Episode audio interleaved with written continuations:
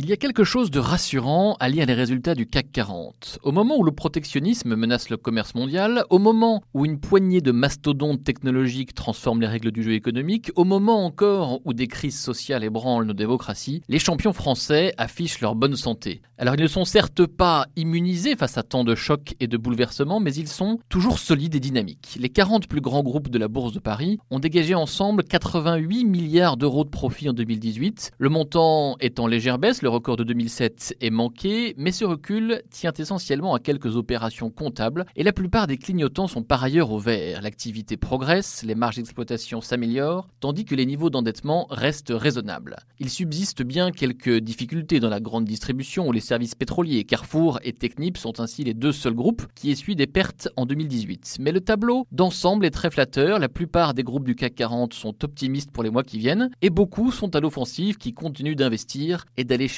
la croissance là où elle se trouve, à l'international. Il est pourtant de bon ton en France, surtout en cette période, de fustiger ces grands acteurs. On dénonce tantôt leur court-termisme, tantôt leur incapacité à partager les richesses, leur manque de civisme fiscal ou leur propension à étouffer les plus petits groupes. On aime opposer les grands méchants groupes du CAC 40 à nos gentils PME, et on veut même parfois en faire un argument de politique économique pour distinguer les taux d'imposition selon la taille de l'entreprise ou encore pour réserver des avantages aux plus petits. Ce serait pourtant une erreur funeste et dangereuse. D'abord parce que nos PME et ETI sont très intégrées aux multinationales et parfois même très dépendantes d'elles. Quand Airbus cale, c'est ainsi tout un tissu de fournisseurs et de sous-traitants qui souffre. Ensuite, parce que la contribution de nos grands groupes à l'économie française est majeure, que l'on parle d'emploi, de recherche ou de rayonnement international. N'oublions pas qu'une bonne part des primes Macron a été versée par le CAC 40. N'oublions pas non plus que les grandes entreprises françaises remplissent largement les caisses du fisc, comme l'a montré une récente enquête de l'Obs. Crédit Agricole affiche à lui seul 5,8 milliards d'euros de prélèvements obligatoires en une année. Voilà autant de bonnes raisons de soutenir nos champions plutôt que de les accabler sous d'inutiles polémiques.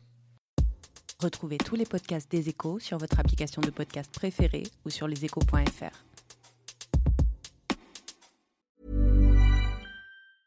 Mom deserves the best, and there's no better place to shop for Mother's Day than Whole Foods Market. They're your destination for unbeatable savings, from premium gifts to show-stopping flowers and irresistible desserts. Start by saving 33% with Prime on all body care and candles. Then get a 15-stem bunch of tulips for just $9.99 each with Prime. Round out Mom's menu with festive rosé, irresistible berry chantilly cake, and more special treats. Come celebrate Mother's Day at Whole Foods Market.